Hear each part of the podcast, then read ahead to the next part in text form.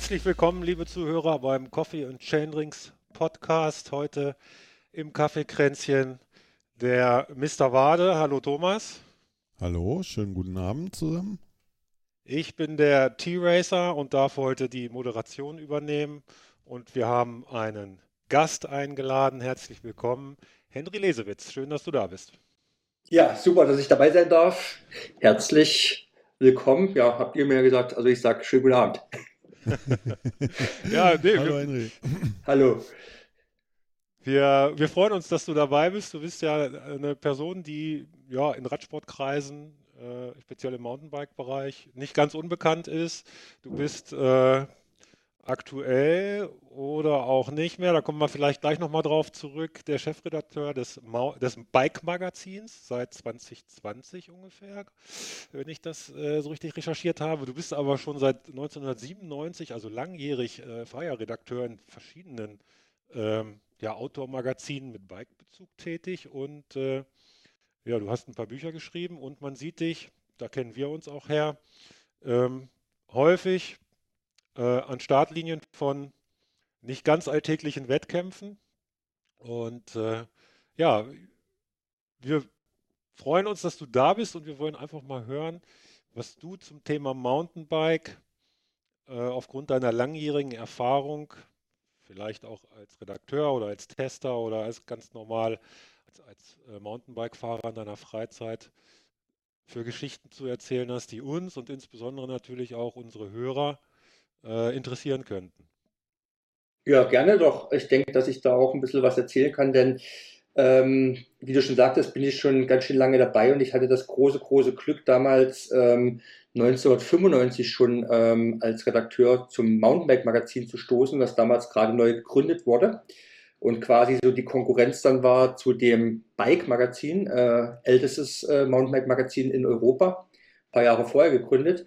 Und ich war dann nicht als Freelancer, sondern war dann festangestellt als Redakteur und durfte dann als Reporter quasi die ganze Entwicklung ähm, des Mountainbike-Sports, also nicht die ganze Mountainbike-Sport fing ja in den 70er Jahren an, ähm, aber ich sage mal die sogenannten goldenen Zeiten ähm, miterleben und mitbegleiten und Geschichten drüber schreiben. Und ja, da ist einiges passiert in der Zeit. Genau, und diese, diese Geschichten, von denen du sprichst, die äh, haben uns erreicht. Die äh, schreibst du ja auch immer mit einem, einem, einer, einer, ja, einem Wortwitz, einer, einer Eloquenz, die also mir persönlich sehr gefällt. Ich äh, habe immer ein Schmunzeln auf den, Lech, auf den Lippen und äh, wenn ich deine Geschichten lese. Und äh, ja, auch in, wenn du auftrittst bei den, bei den Rennen oder äh, in der Öffentlichkeit, Du bist immer ansprechbar, bist immer freundlich, hast immer gute Laune und hast immer äh, eine Anekdote auf den Lippen. Äh, also es ist immer schön, dich zu treffen, weil es wird nie langweilig. Klasse.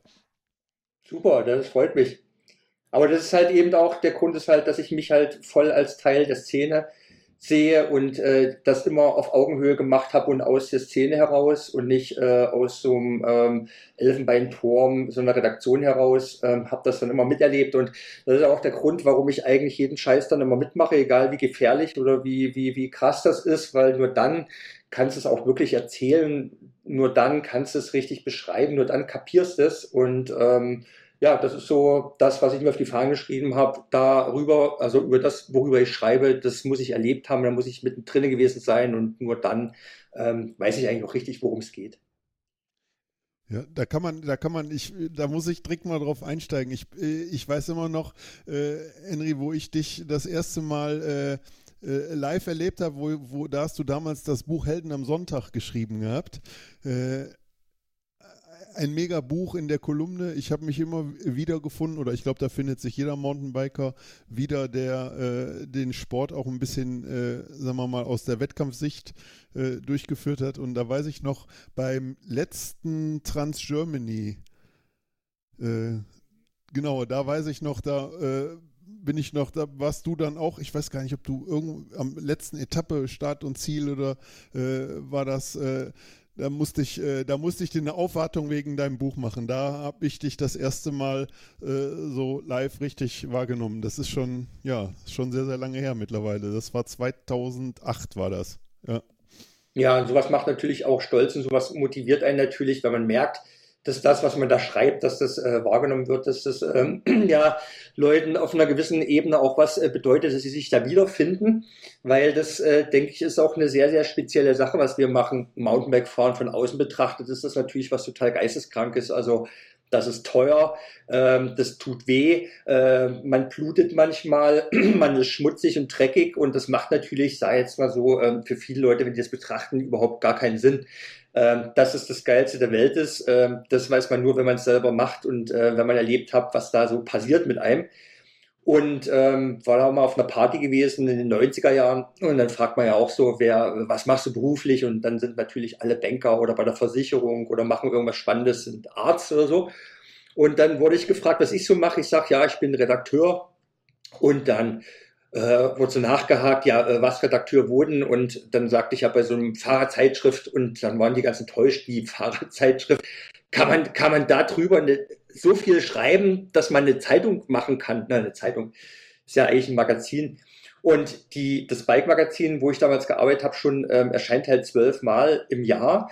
Und du hast trotzdem nicht ähm, das Gefühl, dass du da alles wiedergeben kannst, was da so passiert. Also man, man hat ja immer ähm, einen gewissen Platz zur Verfügung und die größte Herausforderung ist ja nicht, wie schreibe ich den Platz voll, sondern wie kriege ich das erzählt, was muss ich da alles weglassen oder was darf ich überhaupt alles weglassen? Und das ist so ein Mikrokosmos für sich, den, den Außenstehende ganz schwer verstehen.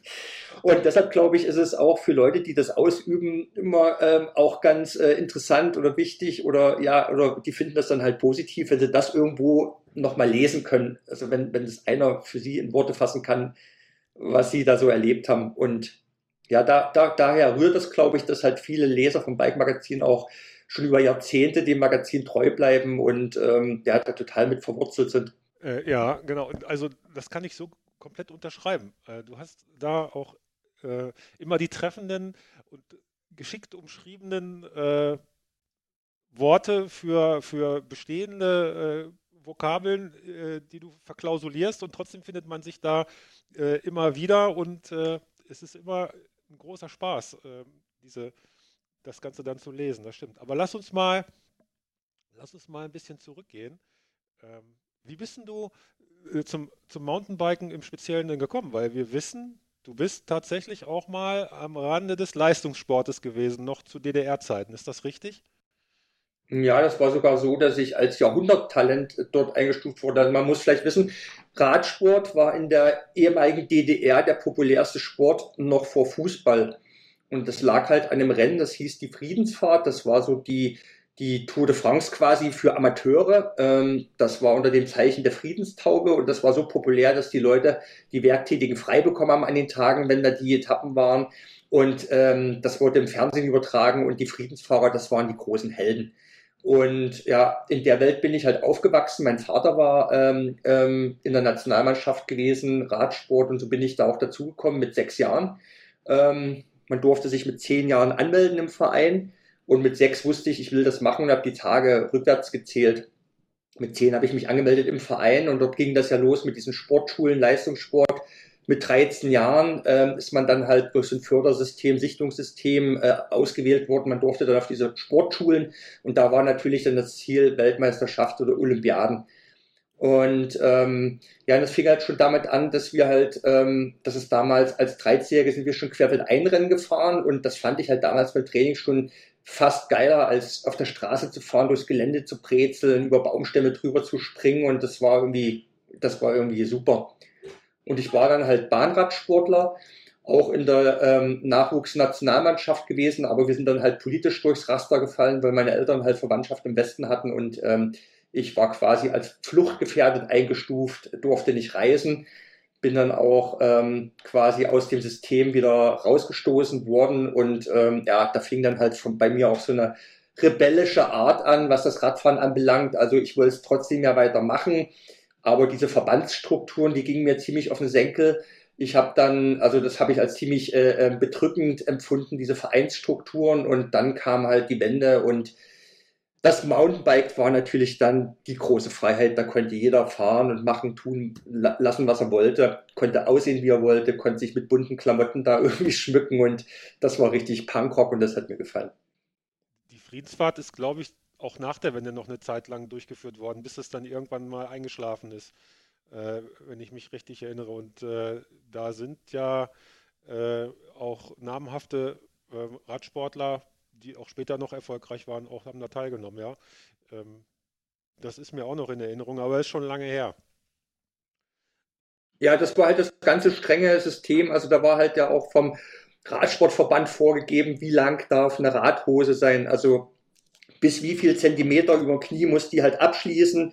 Ähm, und ähm, ja, man musste weiße Socken haben, Trainingspläne, man musste da mit der Lizenz und alles, alles war total reglementiert und ähm, ja, und das Mountainbiken war halt Freiheit pur, ne? Also da, die sahen halt vogelwild aus, die Typen, die sind halt einfach da durchs Gelände den Berg runtergefahren, haben sich manchmal auch irgendwas gebrochen.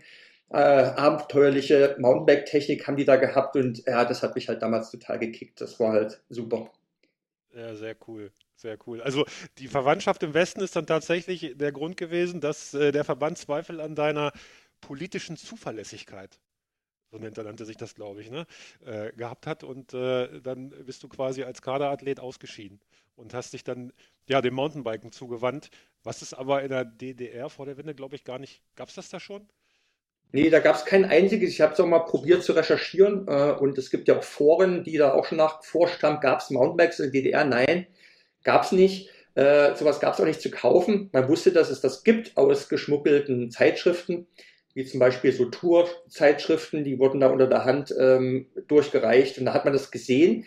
Und ähm, ich bin dann halt, wo die Mauer gefallen ist, an dem Wochenende sind wir nach Hamburg gefahren zu unter Verwandten bin ich in den Radladen gegangen, habe gesagt, ich will, ich habe kein Geld, ich will aber so gerne mal ein Mountainbike mir angucken. Und dann hat er mir, der Händler mir so ein Bike gezeigt, 2500 D-Mark hat das gekostet und ich habe dem gesagt, wenn ich mal irgendwann D-Mark habe oder irgendwie Geld, dann hole ich mir so ein Mountainbike. Und so war es auch. Am Tag der Währungsunion habe ich mir mein erstes Mountainbike gekauft, genau auf die Minute genau, wo der Laden aufgemacht hat. Also in der ersten Minute, wo es in meinem Leben möglich war, habe ich mir ein Mountainbike gekauft. Und das war halt, hat halt mein Leben komplett verändert. Cool. Gab es da, gab's den Laden da schon? Du kommst, das ist ja so nordöstlich von Leipzig, bist du, glaube ich, aufgewachsen. Ne? Gab es da schon äh, dann äh, Mountainbike, also Radläden, die Mountainbikes verkauft haben? Ja, das hat sich ja alles über Nacht dann geändert. Also wo klar war, es gibt die Währungsunion und da gab es das Datum auch konnte man sich schon Videorekorder, ähm, Stereoanlagen kaufen. Also das, die hat man quasi angeschrieben, die hat man gekauft und im Vertrag stand drin, an dem Tag, wenn das Geld umgetauscht wird, bezahlt man die.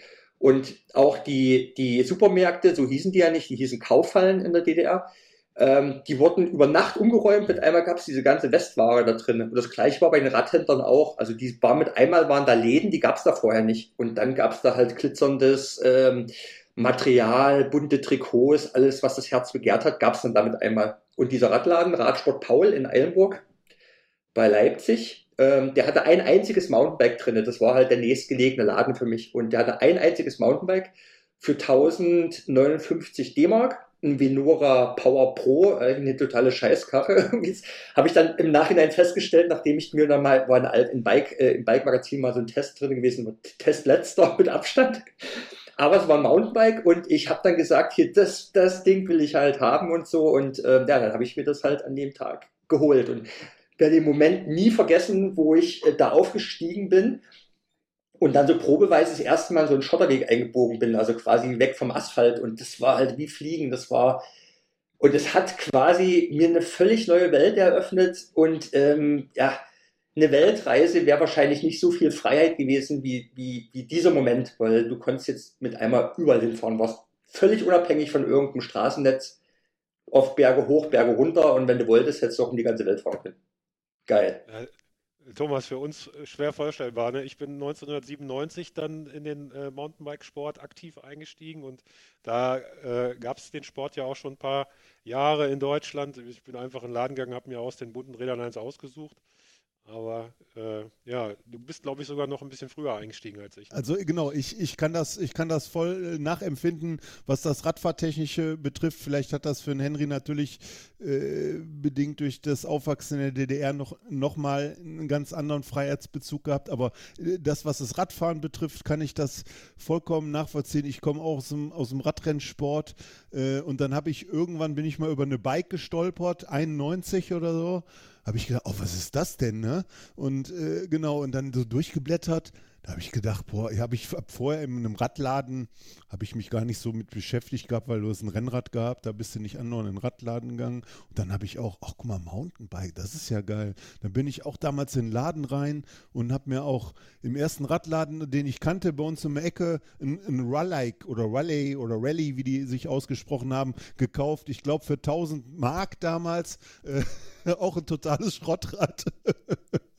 Aber äh, äh, ja, das, das ist. Äh, und dann bei uns in, in Düsseldorf in den Wald gefahren, äh, wo du vorher vielleicht mal mit dem Rennrad so, so, so einen kleinen Weg gefahren bist. Das war, das ist, das ist, das ist der Hammer gewesen, ja. Ich kann das kann ich vollkommen nachvollziehen, ja. Und beim Rennradfahren wusstest du natürlich, wie das geht. Also man fährt halt im, im, im, im Kompensationsbereich, um sich zu erholen, man fährt äh, Intervalle, um besser zu werden. Wenn das Rennen ist, äh, dann gibt es eine Aufteilung im Team, man attackiert hier, äh, Windschatten da, so wird das und so. Das wusste man ja alles, wie das funktioniert, aber wie funktioniert Mountainbiken? Man muss, ich wusste überhaupt nicht, was macht man jetzt genau damit? Das sah halt cool aus, äh, du konntest überall hinfahren. Und dann habe ich mir die Bike gekauft und dann waren da Typen drinne, äh, die sahen total seltsam aus. Die hatten kunterbunte Klamotten an, alles psychedelische Muster. Ich dachte mir, ah echt, so sowas muss man anziehen. Äh, und ich war damals ja schon so ein bisschen punkmäßig da kultiviert. Und ja, okay, dann hast du dir halt so diese Lycra-Sachen geholt, Riffraff und so, ne? Und, und, du sahst irgendwie komisch aus. Da weiß ich noch, wie ich bei meiner Oma mal geklingelt habe unten, dann hat die aus dem Fenster geguckt von dem Wohnblock und fragte so, guckte mich, starrte mich an und sagte, Henry, bist du's? Die hat mich gar nicht erkannt, ja. Und äh, das, das war, und in der Bike waren dann halt Typen drin, Missy Jovi, die dann geschrieben hat oder erzählt hat, wie sie dann nackt in Durango mit dem Skateboard immer fährt, weil sie es geil findet und so, und du konntest es gar nicht fassen. Und dann gab es äh, John Tomek, der da irgendwie teufelswild ähm, äh, gefahren ist. Und also das war halt irgendwie alles eine ganz neue, aufregende Welt irgendwie, die man da erstmal kennenlernen musste, um sich da zurechtzufinden, was, was gibt es da, was ist da möglich. Und und du wusstest ja auch gar nicht, ähm, es ist ja nicht so wie jetzt im Internet, dass man gucken konnte, was gibt es da, sondern dann, dann, dann, dann hast du gehört, es gibt irgendwie ein Rennen, ähm, in Seifen gibt es ein Rennen, das ist total hart, das hat 100 Kilometer. Wusstest du gar nicht, stimmt es? Irgendwie, da gab es ja nichts zum Nachgoogeln. Dann bist du da hingefahren, ja stimmt, 100 Kilometer kann man jetzt fahren, morgen, Startnummer holen. Und das hat man alles total neu erlebt oder auch am Gardasee beim Bike Festival 4000 Biker Freaks mit einmal auf dem Haufen. Noch nie hast du so viele Leute auf dem Haufen und hast geguckt, ey, guck mal, so viele andere gibt es, die das auch geil finden. Ne? ja, aber cool. Geile Zeit ist das gewesen, ja, ja, ja. Aber das, das Jahrhunderttalent auf der Bahn hat äh, im Mountainbiken dann aber nicht so durchgeschlagen, dass du gesagt hast, ich möchte auch da ambitioniert äh, ja, irgendwelche Wettkämpfe oder, oder irgendwelche ja, ich sage jetzt mal, in, den, in Richtung Profibereich gehen, sondern du bist da schon eher der Freelancer geblieben, der Punk, der sein eigenes Ding gemacht hat, Henry. Ja, das war bei mir halt immer so eine Gratwanderung. Ich habe dann halt irgendwie ähm, also ich wollte einerseits wollte ich natürlich immer auf die schönen Punkkonzerte gehen und das Leben genießen und feiern. Auf der anderen Art und Weise bin ich aber auch die härtesten Rennen gefahren, die es gab. Und das war dann halt immer so, ähm, ja, das hat sich immer so gegenseitig neutralisiert eigentlich. Dann so, also wenn ich dann so trainiert habe, ich bin auch im Trainingslager geflogen und ja, dann hat das halt mein, mein Lifestyle das wieder so ein bisschen ähm, gelöscht, den, den Trainingseffekt. Aber ich bin so schlecht nicht gefahren. Also ich bin dann halt vor allem Marathons gefahren und äh, habe auch Rennen gewonnen. Ähm, so schlecht war das nicht, aber ich habe mich nicht für den Leistungssport entschieden und ähm, Mountainbiken war für mich auch kein Leistungssport. Ich finde auch bis heute nicht, dass es äh, Marathonprofis unbedingt geben muss in dem Bereich. Das ist so eine Sache für jedermann und für Leute, sich da auszuprobieren und auszutesten. Ähm, ja, inzwischen ist es sehr, sehr professionell geworden, aber aus der, aus der Brille habe ich das äh, nie gesehen. Ja, du hast es ja eben schon einmal angerissen. Also, äh, wenn, wenn du von äh, deinen Teilnahmen bei äh, Wettkämpfen berichtet hast, waren das immer äh, ja, Marathons oder, oder Ultradistanzen, die du da gemacht hast. Du hast eben schon selber den, den äh, Erzgebirgsmarathon in Seifen einmal ins Spiel gebracht. Den bin ich auch schon einmal gefahren, auch die lange Strecke. Ähm, vor etlichen Jahren im Gewitter, das werde ich auch nie vergessen. Ähm, das, wie bereitest du dich darauf vor?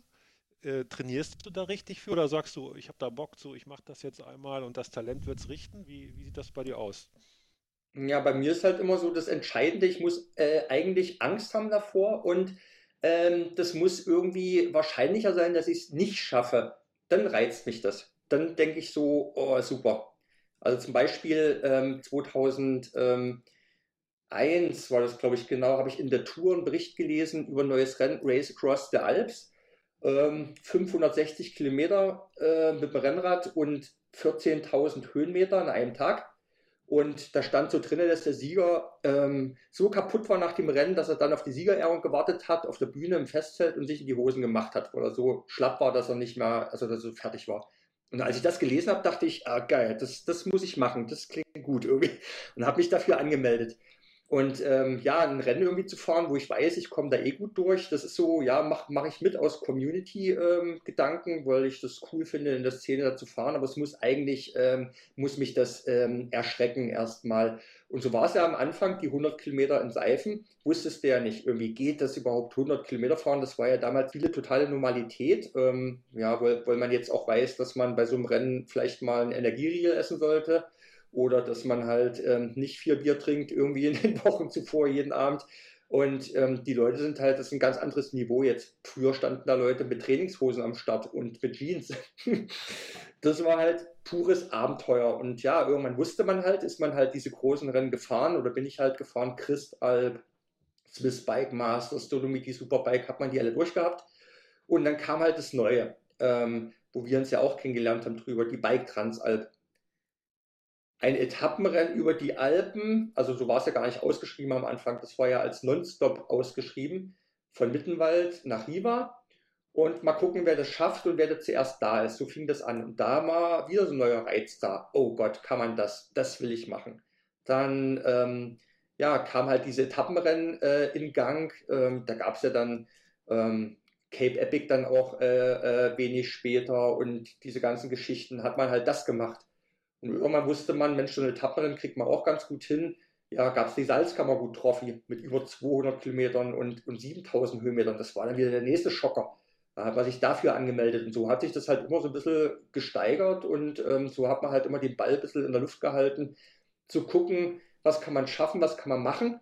Aber weil du ja fragtest, wie ich mich da vorbereite, pff, ich weiß gar nicht, die meisten, die mich da beobachten würden, so im Alltag, würden wahrscheinlich total geschockt sein, weil ich eigentlich mich total schlampig ernähre, was das anbelangt. Ähm, ich habe auch keine, äh, keinen Radcomputer am Rad. Ich, ich führe kein Trainingsprotokoll. Ich habe keinen Trainingsplan. Ich mache das einfach über Spaß. Ähm, ich habe Spaß am Radfahren und ähm, eigentlich habe ich so viel Spaß am Radfahren, dass ich jeden Tag Radfahren würde, wenn ich nicht durch den Job oder durch die Familie gebremst werden würde. Und ähm, ja, und wenn dann halt so ein Rennen ist wie Bike Transalp, dann macht es mir Spaß und über die Freude und so ähm, ja, das ist so der Motor, der das am Laufen hält. Nach Trainingsplan trainieren könnte ich irgendwie gar nicht. Ja, und mit der, mit der langjährigen Erfahrung, da weißt du ja auch dann, dich entsprechend einzuschätzen, wie du pacen musst, ne, dass du nicht überziehst. Und gerade bei so Rennen wie Transalp oder egal welches Etappenrennen, ähm, da kann man ja nicht mit dem Sprint losfahren in der ersten Etappe und hoffen, dass man in der siebten immer noch frisch ist. Ne? Also da, das ist dann die Erfahrung, die da halt mit reinspielt. Aber ja, Erfahrung ist das beste Stichwort dazu, weil ähm, man kann trainieren, wie man will. Und ich bin ja auch schon Rennen im Himalaya gefahren, das höchste Mountainbike-Rennen der Welt. Und immer die, oder auch bei der Crocodile Trophy in Australien, immer die, die am besten trainiert dorthin gekommen sind und vor Ort auch eigentlich äh, alles gemacht haben für Regeneration. Ich habe da zum Beispiel das erste Mal gesehen, so welche, die so wie so eine Nudelrolle mit halt hatten, ne, um sich die Faszien zu rollen. Ähm, oder andere Sachen ähm, oder Magnetmatratzen und so ein Zeugs, äh, immer die hat es eigentlich am meisten aufgestellt, weil die keine Reserven haben psychisch, ähm, ja, weil die halt hum humorlos sind oft. Und du musst Humor haben, ähm, weil immer Sachen passieren, die man, die man nicht so ernst nehmen sollte dann in dem Moment, die man wegpuffern muss mental. Ähm, aber eben auch so vom Körper her, also so drei, vier Kilo Übergewicht ist bei so einem Etappenrennen eigentlich eher ein Vorteil. Ne? Wird man weniger krank, der Körper hat Reserven. Ähm, ja, und ähm, wenn man halt in so eine Etappe reinfährt und der erste Berg fühlt sich einfach maximal beschissen an, ähm, dann weiß man halt, wie man sich das Tempo einzuteilen hat, wenn man die Erfahrung hat. Andere, die, die belastet das dann psychisch, die denken, oh Mann, oh Mann, ich habe jetzt irgendwie nur so und so viel Watt, ähm, mein Schnitt ist jetzt anders als wie geplant und die verfallen dann direkt in Panik. Und ähm, sowas ist jetzt bei mir zum Beispiel nicht oder bei den Kumpels, mit denen ich da mal fahre, weil da sind halt solche Reserven irgendwie eingeplant. Und ja, ob ich das Rennen gut schaffe und welchen Platz ich mache, hängt es nicht davon ab, ob ich jetzt dann nochmal irgendwie drei Sekunden vor dem anderen auf dem Berg bin, sondern dass man konstant gleichmäßig gut durchfährt, nicht stürzt, keinen Schaden hat. Ja, und dass man halt Spaß dabei hat. Also Thomas und ich, wir sind ja auch äh, von der Fraktion die etwas kräftigeren, alleine wegen der Körpergröße ja auch äh, schon. Wir nehmen also schon ein bisschen mehr Masse mit über die Berge.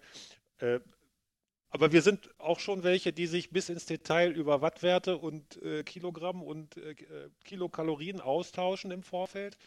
Aber es ist, glaube ich, genauso wie du sagst, Thomas, du kannst mich da auch berichtigen, wenn wir denn da sind, dann an der Startlinie und es geht los, dann äh, fahren wir nicht mit dem Messer zwischen den Zehen, sondern wir nehmen eben tatsächlich auch mal den Kopf hoch, gucken nach rechts und links die, die Landschaft an und haben auch eine gute Zeit mit unseren Buddies, die, weil wir sind ja meist auch nicht alleine, wenn wir irgendwo auftreten. Und dann halten wir es, glaube ich, auch eher so wie du, Henry, äh, dass wir zwar schon sportlich ambitioniert sind, aber wir wissen ja auch selber, dass wir niemals irgendwie da im vorderen Feld irgendwas reißen würden und sondern es geht tatsächlich primär um den Spaß, Thomas, oder? Ab, ja, absolut, absolut geht es um den Spaß und auch, auch, auch das, äh, da, da, muss man sagen, äh, also für mich ist auch Training Spaß und, und mich über Wattwerte zu unterhalten, äh, wenn man realistisch ist, äh, ja, in unseren Leistungsklassen sowas braucht man so, braucht man so ein, das ganze Zeug eigentlich gar nicht, aber es macht trotzdem Spaß und, und das ist ja halt das, äh, was das ausmacht. Man kann es so machen, man muss es nicht machen.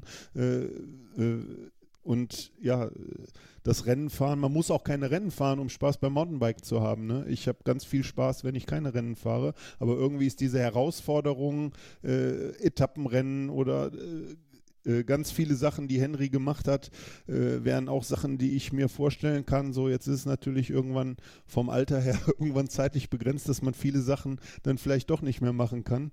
Äh, obwohl das vielleicht auch nur ein Irrglaube ist. Vielleicht kann man so manche Sachen auch noch mit 70 oder 75 oder 80 machen.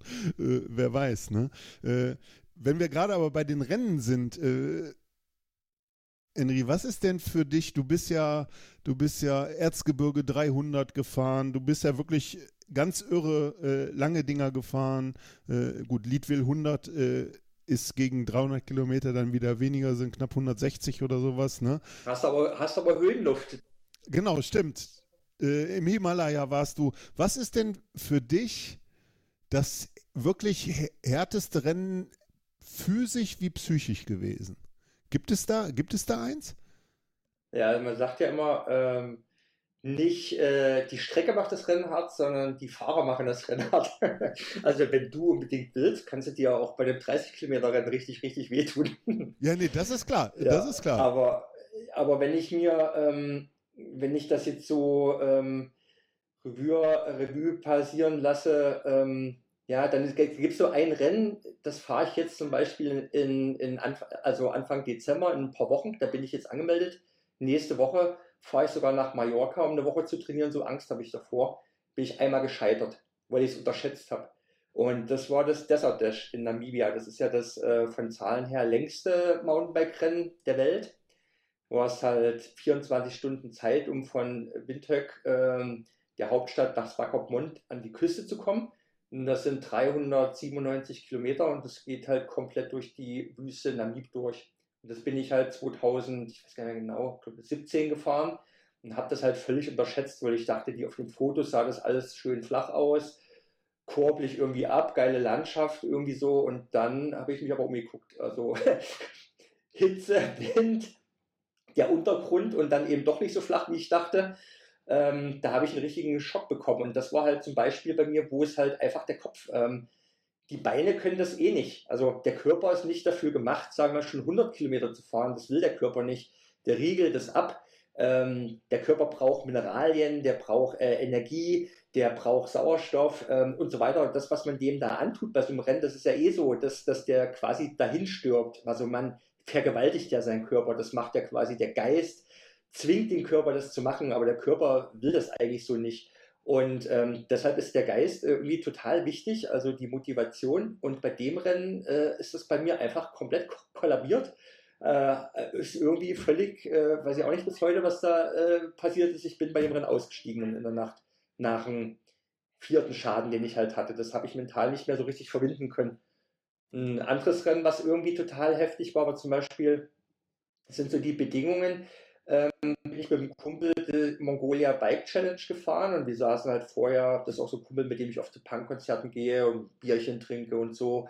Ich finde auch so Bier trinken ist ganz, ganz wichtig, um überhaupt fit zu bleiben, weil immer, wenn man dann so ein bisschen einen Tee hat, nimmt man sich so Rennen vor und am nächsten Tag denkt man, ach du Scheiße, jetzt äh, müssen wir das ja machen und dann äh, äh, hat man dann entsprechend dann irgendwann die Fitness. Naja, und bei dem Rennen hieß es auch, 120 Kilometer ist die erste Etappe und die ersten werden wahrscheinlich nach viereinhalb Stunden ins Ziel kommen. Ja, und dann sind wir losgefahren. Nach 30 Kilometern ging es scharf rechts um die Kurve und dann kam ein Gegensturm. Sowas habe ich noch nie erlebt. Und das war vier Tage lang der Sturm.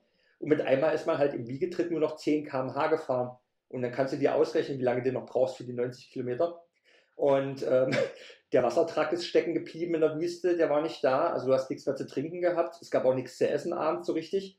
Und ähm, das sind dann halt so Sachen, mit denen rechnet man nicht und mit denen musst du dann halt zurechtkommen mental. Ne? Also du es dann auf die Reihe kriegen für dich, wie gehe ich jetzt damit um und äh, mit dieser Situation, mit der ich jetzt nicht gerechnet habe. Und das sind zum Beispiel bei so Etappenrennen, sind das ganz oft die Herausforderungen, wenn die Logistik halt so schwierig ist da drumherum ähm, und du im Zelt pennst und, die, und irgendeine Naturgewalt dazukommt. Das könnte jetzt zum Beispiel auch sein, dass du einen ganz normalen Marathon fährst bei euch um die Ecke und jetzt hast du mit einmal einen Kälteeinbruch und es hat nur noch sieben Grad und äh, es Dauerregen und äh, das kann genauso dir den Tag zur Hölle machen.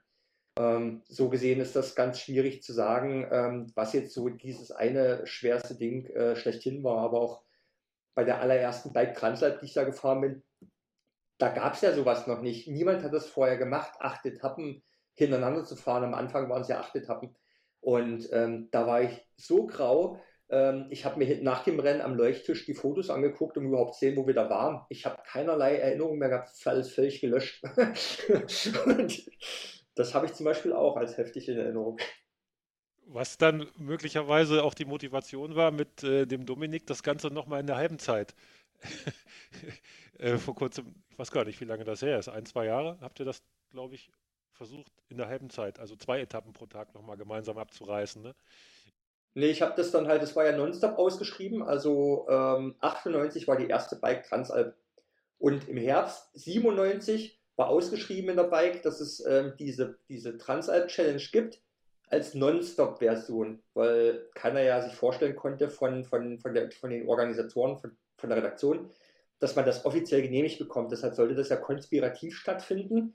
Man trifft sich in Mittenwald und äh, kriegt ein Roadbook und wer zuerst dann in Riva ist, äh, der hat gewonnen. Und da hatten sich dann zum Beispiel so Leute gemeldet wie Hubert Schwarz, Extremradler, der Race Across America schon gefahren ist, und hatte gesagt, das mache ich in zweieinhalb Tagen, das fahre ich durch. Und ja, da hat dann der Verlag, äh, uns hatten sich auch 500 Leute angemeldet dafür. Und da hat der Verlag halt kalte Füße bekommen. Was ist, wenn da einer abstürzt? Was ist, wenn da einer zu Tode kommt? Ähm, ja, und dann haben sie halt ein Etappenrennen auch draus gemacht. Und mich hatte halt immer interessiert, wie wäre das gewesen, man wäre das nonstop gefahren, so wie es ausgeschrieben war. Und deshalb habe ich das mit dem Kumpel dann nochmal gemacht. Genau. Und ich finde, es ist schon gut gewesen, dass die eine Etappenrennen draus gemacht haben und es nicht als Nonstop ähm, durchgeführt haben. Wir werden dann dreieinhalb Tage gebraucht für alles. Für acht Etappen. Ja, diese Non-Stop-Geschichten haben wir jetzt so ein Revival erfahren durch das, diesen ganzen, äh, diese ganze Gravelerei, die da jetzt entstanden ist vor, seit, seit ein paar Jahren. Ne? Das ist ja, äh, aber das ist eine andere Geschichte. Wir wollen uns äh, mehr über das Mountainbiken unterhalten. Ja, äh, aber äh, um auf die Frage von Thomas eben nochmal zurückzukommen, äh, der härteste Marathon oder die, der, der härteste Wettkampf. Es gibt ja so geografische Besonderheiten bei der einen oder anderen Strecke. Äh, da hast du ja gar, gar, keine Wahl. Das wird einfach hart. Äh, das Wetter spielt eine Rolle, die, der Fahrer spielt eine Rolle, klar, wenn Fahrer macht das Rennen hart, aber ich erinnere mich da, ich bin den Christalp nämlich auch gefahren, den beschreibst du ja, oder du beschreibst ja den Protagonisten in deinem äh, Buch Helden am Sonntag, wie er sich auf den wie er sich auf den äh, Grand Raid Christalp vorbereitet. Und ich habe den Pass de Luna äh, in Erinnerung, wo wir da diese 300, 400 Höhenmeter auf dieser Schotterhalde hochschieben. Also das war mit Abstand das Härteste, was ich jemals gemacht habe. Es ist auch schon lange, lange her. Ich glaube, ich war damals auch noch nicht so fit. Und es war auch brutal heiß. Ähm, jetzt weiß ich aber gar nicht, ob du den tatsächlich nochmal mit adäquatem Material gefinisht hast, Henry. Ja, also äh, ich bin ihn natürlich damals gefahren, wo er neu war. Also gut, was heißt neu? Das war ja der erste Marathon, den es gab in Europa, der ist ja der älteste. Und wo ich eben anfing mit diesem Marathonfahren, bin ich den natürlich auch gleich gefahren. Damals auch schon für eine Geschichte fürs, äh, ich glaube, war es die Mountainbike oder Bike. Und ähm, ja, da habe ich das natürlich, die Tücken von dem Rennen auch kennengelernt. Und die Tücke von dem Rennen ist, ähm, das sind die Karenzzeiten. Du hast immer die Karenzzeiten im Nacken und die sind knapp. Und der Marathon ist so, der fängt halt an, so mit kleinen, lieblichen Anstiegen und steigert sich dann halt hinten raus. Der Untergrund wird schlimmer und die, und die Berge werden irgendwie heftiger. Und das macht das halt so äh, schwierig, weil man am Anfang losfährt und denkt, ah, Rhythmus passt, wird schon irgendwie gehen. Und dann merkt man, fuck, die Zeit, die schmilzt dahin und du kriegst richtig Stress. Und am Ende kommt dann dieser Hammer von äh, Pastelona, was du sagst, diese Schiebepassage ähm, die halt so abartig ist, weil, weil die gibt ja auch kaum Tritt. Das ist ja so ein ganz loser Sand, wo man so durchgeht. Es bricht immer ab, wo man drauf tritt und man ist so fertig und äh, ja, also ganz, ganz krasser Marathon, ähm, da gebe ich dir recht. Und das habe ich eben dann später mit meinem Kumpel, mit dem ich immer Bier trinken gehe, haben wir wieder Bier getrunken und äh, haben gesagt, ey komm, den fahren wir mal mit, äh, mit, mit, mit Retro-Bikes, also mit, nee, was heißt Retro, Vintage, mit alten Bikes. Und dann bin ich halt mit dem 93er Yeti da gefahren wo die Bremsbeläge ausgehärtet waren. Ähm, bin vorher mit dem Rad nicht gefahren, habe ich von der Wand genommen.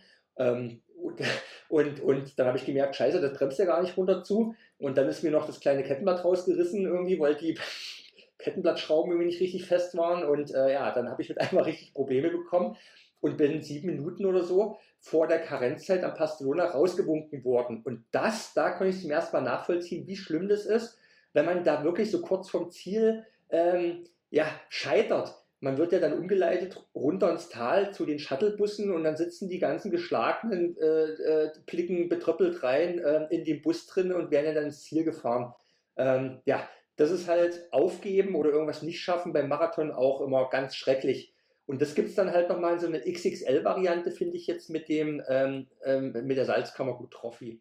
Die lange Distanz, 211 Kilometer und 7000, glaube 49 Höhenmeter wo das auch so geht. Von Anfang an, ich glaube, die erste Karenzzeitstelle ist schon nach zwei Stunden ähm, und du fährst nur gegen diese Karenzzeiten und es ist eine, eine teufelsharte Strecke. Und wer das schafft, meinen größten Respekt, ähm, ich bin jetzt dreimal gefahren, ähm, das kann man schon auch vergleichen, Christalp und das. Ganz, ganz grausam.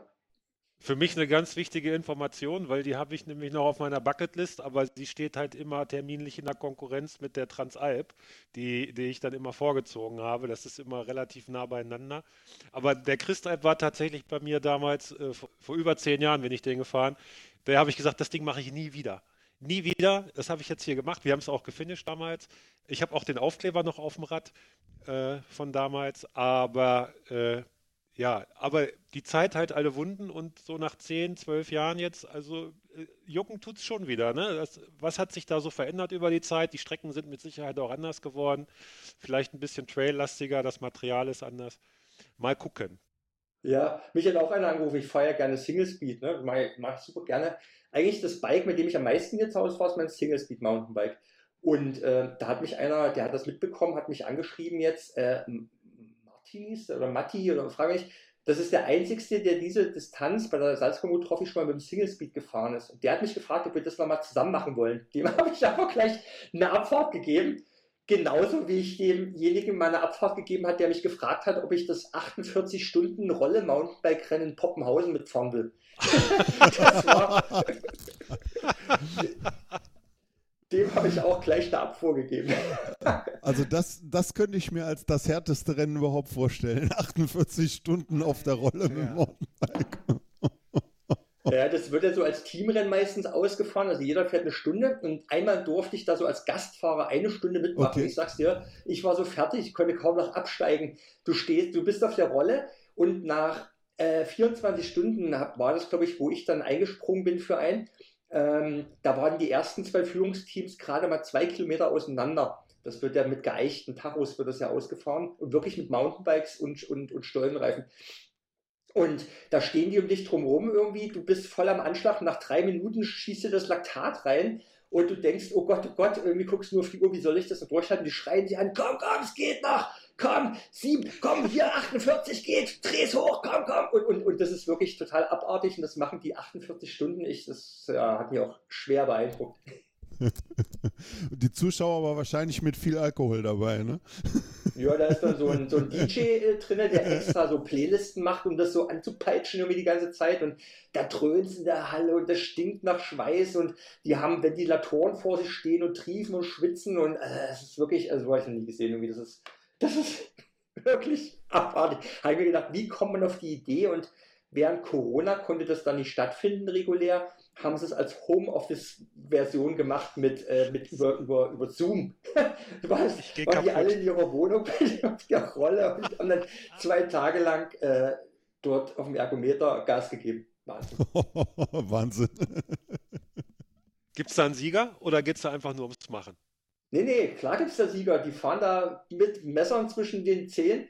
Und, ähm, aber nur einmal haben es, glaube ich, ähm, zwei gemacht als Solo. Ähm, aber die müssen wohl auch ganz, ganz große Probleme gehabt haben, überhaupt aus der Halle nachher rauszulaufen zu ihren Autos danach. die waren wohl völlig zerstört. So gesehen ist so eine, so eine Bike Transalp eigentlich was ganz Nettes. Ne? Hast du schöne Berge, kriegst du deine Trinks gereicht an den Verpflegungsstellen, genau. daher gehst du Eis essen. es ist Bergromantik, ne? Ja, genau. Äh, Thomas, wenn es einer macht, äh, 48-Stunden-Rolle, dann du, weil du bist ja, du bist hier der Ausdauerathlet von uns. Nee, um Gottes Willen, 48-Stunden-Rolle. Also ich habe mir mal äh, gesagt, also 24-Stunden-Rennen, ja, äh, solo, klar, äh, aber, aber ich habe mir mal gesagt, buh, darüber hinaus, äh, also kann ich mir jetzt nicht vorstellen und weiß ich nicht, Vielleicht kann ich mir das in zehn Jahren nochmal vorstellen, keine Ahnung. Aber mehr kann ich mir im Moment äh, nicht vorstellen. Zumindest nicht äh, äh, so komisch im Kreis fahren. Also dann müssten das schon eher so Dinger sein. Ich weiß gar nicht, dieses, äh, was ihr in Seifen gefahren seid, diese 300 da. Äh, wie lange seid ihr da gefahren, Henry? Das, aber das war auch so im 24-Stunden-Rhythmus irgendwas, ne? Ja, du hast ähm, ja, also ich glaube, es sind so 20 Stunden fährt man da, wenn man schnell fährt. Ähm, und die langsam, ich glaube, man hat irgendwie 28 Stunden Zeit oder irgendwie so. Sowas in der Richtung. Ähm, es ist aber halt äh, schon, muss ich sagen, auch was super, super Extremes, wo alles stimmen muss. Also da sind viele ausgestiegen und auch von meinem Verein, ich ja für die Burning Hearts und das sind ja so, ist ja so quasi Clubphilosophie. Man ist so ein so ein Rocker irgendwie und man hat keine Angst vor niemanden. Das Vereinslogo ist tätowiert. Man fährt und macht alles mit. Und ähm, ja, wir sind zu dritt da angetreten und zwei, also meine zwei Kumpels sind ausgestiegen. Weil das einfach auch da im Erzgebirge, die Topografie ist halt einfach äh, ganz schrecklich irgendwie, das tut so weh. Kannst halt nie durchschnaufen, es ist immer rüttelig. Ähm, da sind dann Muskeln mit einmal melden dich, die kennst du gar nicht. Und ähm, ja, du musst da immer konzentriert bleiben, du musst immer treten, du, du kannst nicht durchatmen. Und dann gibt es ja dieses ekelhafte Viech am Schluss da, ist ja so Kult. Alp de Wettin ist so ein Steilstich, der einfach so schnurstracks in den Himmel geht, mega steil und der zieht dir dann alleine schon so einen Zahn. Da kommst du dann nach fünf Runden fast gar nicht mehr hoch, richtig. Aber da ist halt so eine Volksfeststimmung und ähm, da ist so eine gute Atmosphäre. Das, das trägt einen da schon so ein bisschen, aber das wäre jetzt zum Beispiel so ein Ding, das würde ich mir jetzt das nächste Mal nochmal überlegen, ob ich das jetzt unbedingt nochmal bräuchte. Ja, das kann ich. Wenn du das so erzählst, dann äh, äh, kann man sich jetzt so, da, da, da, ist man so hin und her gerissen zwischen, hm, klingt gut, Lust, äh, aber vielleicht doch nicht. ja, man sagt halt immer so, wenn man so, wenn man so Marathons fährt, ähm, nach der Hälfte, nach 50 Prozent musst du eigentlich noch lächeln können. Dann machst du es so richtig. Ne? Ähm, und bei dem Ding halt tut es halt ab der Runde 1 schon weh und du fährst halt 10 Runden und ähm, ja, da ist halt nichts mit Spaß oder so. das muss man unbedingt wollen. Aber man kann das schon schaffen, klar, haben ja schon einige gezeigt. Was, was mir äh, am, am, eindrücklichsten in Erinnerung geblieben ist, weil du hast ja äh, eine Zeit lang auch immer dieses, dieses Bike-TV begleitet und von deinen äh, Rennteilnahmen dann auch als, als ähm, Fernsehreporter, sage ich jetzt mal fast, berichtet. Ähm, und da gibt es ein, ein Video von dir vom äh, Himalaya, vom Yak-Attack, über den höchsten befahrbaren Pass der Welt oder so. Bist du da gefahren, durch zig Klimazonen durch. Und äh, da gibt es eine Szene, da müssen alle irgendwie schieben, weil es so verblockt ist und es geht ja auch irgendwie tagelang nur bergauf. Und dann ist da ein, ein Einheimischer oder äh, auf jeden Fall einer, der da aus der Region kommt, der hat sein Fahrrad auf dem Kopf und sprintet da quasi den Berg hoch und läuft durch die Kamera. Also das ist so eine Szene, die werde ich, die werde ich nie vergessen. Und äh, ja, diese Reportage an sich, die, die, hat mich, die hat mich richtig mitgenommen. Äh, aber sehr wohl in dem Wissen auch, dass ich wahrscheinlich in die Region dieser Welt niemals vordringen werde. Das ist, glaube ich, nicht, nicht äh, meine Kragenweite da. Aber äh, da hast du, glaube ich, auch mehrere Sachen gemacht da in dem Bereich Himalaya, ne? Ja, so irgendwie, das war irgendwie ganz skurril eigentlich, weil damals gab es eben jemand, der mich angesprochen hat, ob ich das höchste Rennen der Welt kenne und höchste, längste, tiefste ist natürlich genau mein Ding. Ne? Ähm, äh, Jacketek, okay, äh, fahre ich mit. Und dann habe ich zum ersten Mal die Macht der Höhe äh, kennengelernt. Ich habe zum Beispiel jetzt gerade wieder das Buch gelesen, in eisige Höhen vom Krakauer über, dieses, über das Drama, Drama am Everest. Und ja, wenn, wenn man das so liest und man liest so über, ja, die waren auf 6500 Höhenmeter, auf 7000 Höhenmeter und äh, keine Ahnung, sind schlapp geworden, dann denkt man, Mensch, äh, reißt euch doch mal zusammen, ist doch, ist doch jetzt nicht so wild oder so, aber Höhenluft ist zum Beispiel was ganz, ganz Fieses. Und da ging es halt auf, glaube ich, 5500 Meter hoch. Und da sind auch welche höhenkrank geworden. Und äh, also da geht es dann richtig auch um Leben und Tod, weil wenn man da halt irgendwas falsch macht, ähm, Lungenödem äh, und was es da alles gibt, äh, das ist dann richtig lebensgefährlich. Und ähm, das bin ich halt relativ mit Bedacht äh, angegangen, weil ich sehr, sehr viel Respekt hatte vor der Höhe und ich habe es auch geschafft. Und gerade als ich es geschafft hatte, kam eine neue Mail, ein paar Monate später von einem Italiener, hier, neues höchstes Rennen der Welt, äh, the sky is the limit in, in Ladakh. Ich dachte, scheiße, jetzt bin ich gerade das höchste gefahren, jetzt gibt es noch ein neues, höheres, oh Gott. Naja, habe ich mich da auch wieder angemeldet. Und dann bin ich da gelandet und der Flughafen ist auf 3500 Meter Höhe dort in Ladakh.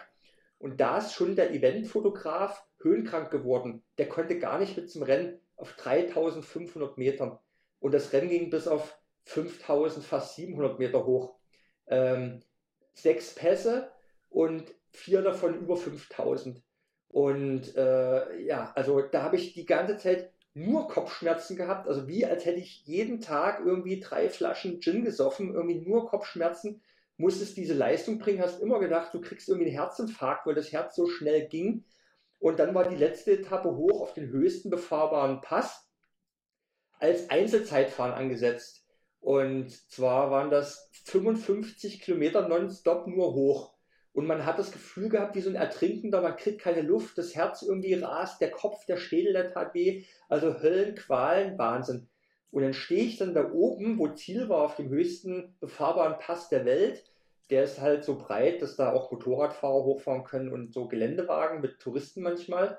Kommt eine Holländerin an und fragt mich, was, hier, was denn hier so los ist. Ich sage, ja, äh, höchstes Rennen der Welt äh, gefahren. Und dann sagt sie, ja, ich wüsste schon, dass das ja nicht ganz äh, klar ist, ob das wirklich der höchste Pass der Welt hier ist. Ach so, wieso? Naja, da streiten sich halt Geologen und das ist nicht so richtig klar.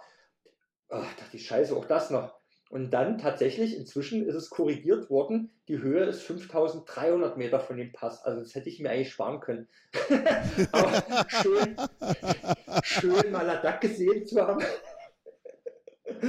Immerhin, ja. Also, was ich damit sagen will, auch das Leadville, was du vorhin, äh, was ihr vorhin erwähnt habt, äh, in Colorado, da geht es ja auch in die Höhe, 4000 Meter Höhe ist es dann. Also, immer wenn es ums Thema Höhe geht, dann wird sowieso ekelhaft, egal wie lang das Rennen ist oder wie schnell man da fährt. Also Höhe, das ist was, da habe ich einen mega Respekt davor.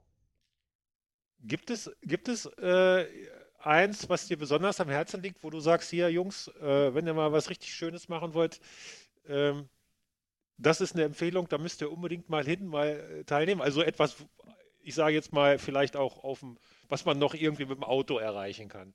Jetzt nicht irgendwo in irgendwelchen abgelegenen äh, Grenzgebieten dieser Erde, sondern tatsächlich für uns normalsterbliche Menschen äh, erreichbar. Hast du da irgendwie einen Tipp für uns?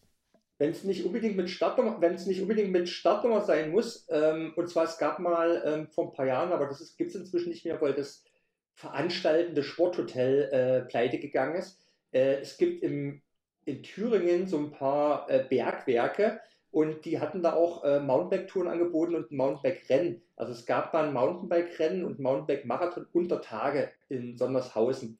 Das war eine mystische Welt fährt man mit Lampe durch, durch, durch bizarrste Welten. Also das war wirklich ganz hervorragend, also super. Gibt es halt nicht mehr. Aber es gibt in Kamsdorf, das ist in der Nähe von Jena oder Saalfeld, äh, dort die Ecke, gibt es ähm, ein, ein Bergwerk, wo man Mountainbike-Touren fahren kann. Und ähm, das ist ein Bergwerk, ähm, da wurden früher halt, ähm, gab es sogar so eine Junker-Flugzeugfabrikation ähm, während des Kriegs da unten. Ähm, gibt es inzwischen natürlich nicht mehr, logisch, ähm, lange her. Aber ähm, das ist halt äh, ein Stollensystem, was halt so reingegraben ist in den Berg, dass es Serpentin hat, dass es Single Trails hat und ein Typ, ein junger Mountainbiker, ähm, bietet dort geführte Touren an. Ähm, da gibt es einen unterirdischen Bikepark drin und da kann man sich stundenlang drin aufhalten, da rumfahren. Also das ist eine Sache, das kann ich mal richtig empfehlen. Ist jetzt zwar kein Rennen mit Startnummer, aber ist so unter dem Thema Abenteuer und äh, Entdecken und neue Welten und vor der Haustür mein Top-Tipp. Ja, vielen Dank. Hört sich interessant an. Sondershausen oder Sangerhausen oder Sondershausen? Ich verwechsel es immer. Äh, da habe ich schon von gehört tatsächlich, ja. Ähm, müssen wir uns mal merken, ne, Thomas? Ja, das klingt, ja. Das, das klingt äh, richtig interessant. Von dem, von dem Rennen damals, glaube ich, hattet ihr auch in, in diesen Bergwerken, da gab's auch, hattest du auch irgendwie einen Bericht in, in der Bike damals gemacht, ne?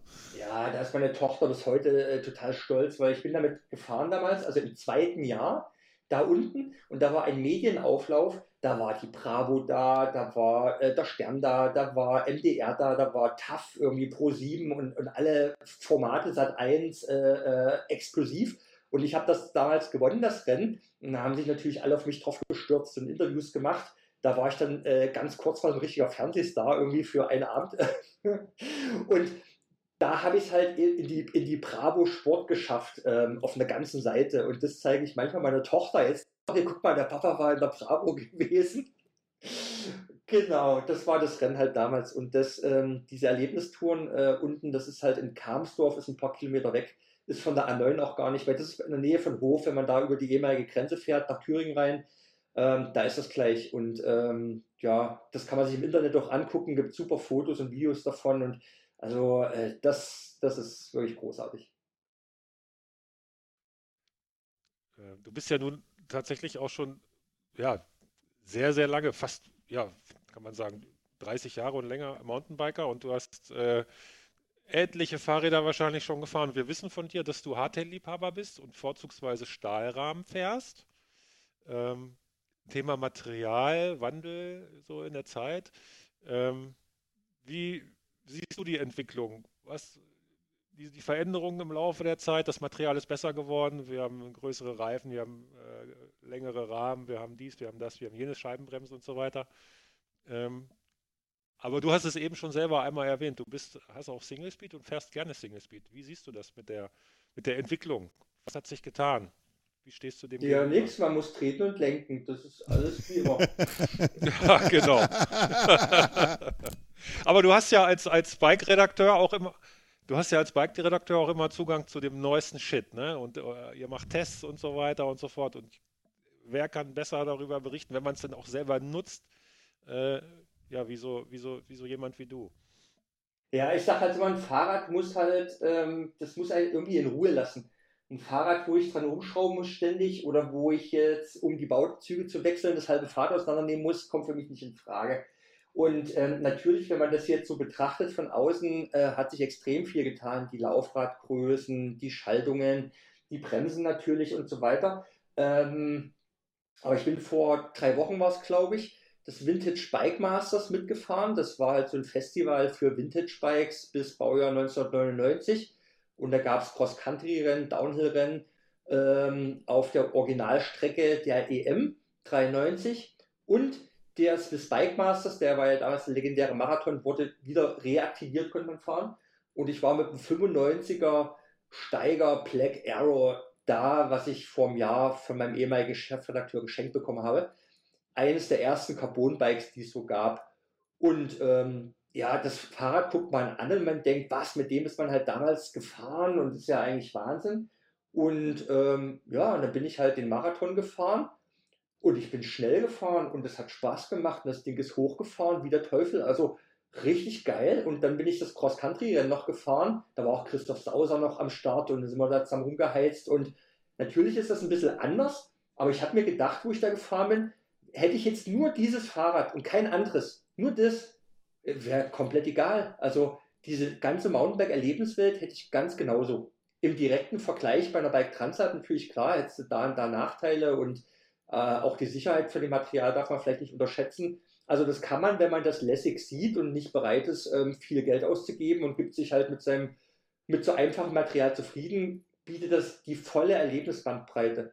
Aber wenn man sich mehr mit dem Material beschäftigt, natürlich, klar, ist das natürlich super faszinierend, was es alleine für Möglichkeiten gibt, mit Bremsbelegen äh, die Bremspower zu verbessern, dass man mit einem Finger dort äh, höchste Geschwindigkeiten beherrschen kann, Fahrwerke, wo du einfach so drüber rührst über irgendwelche Wurzelpassagen und so, ist natürlich alles ähm, ziemlich cool. Ähm, aber es ist auch teuer geworden, muss ich sagen.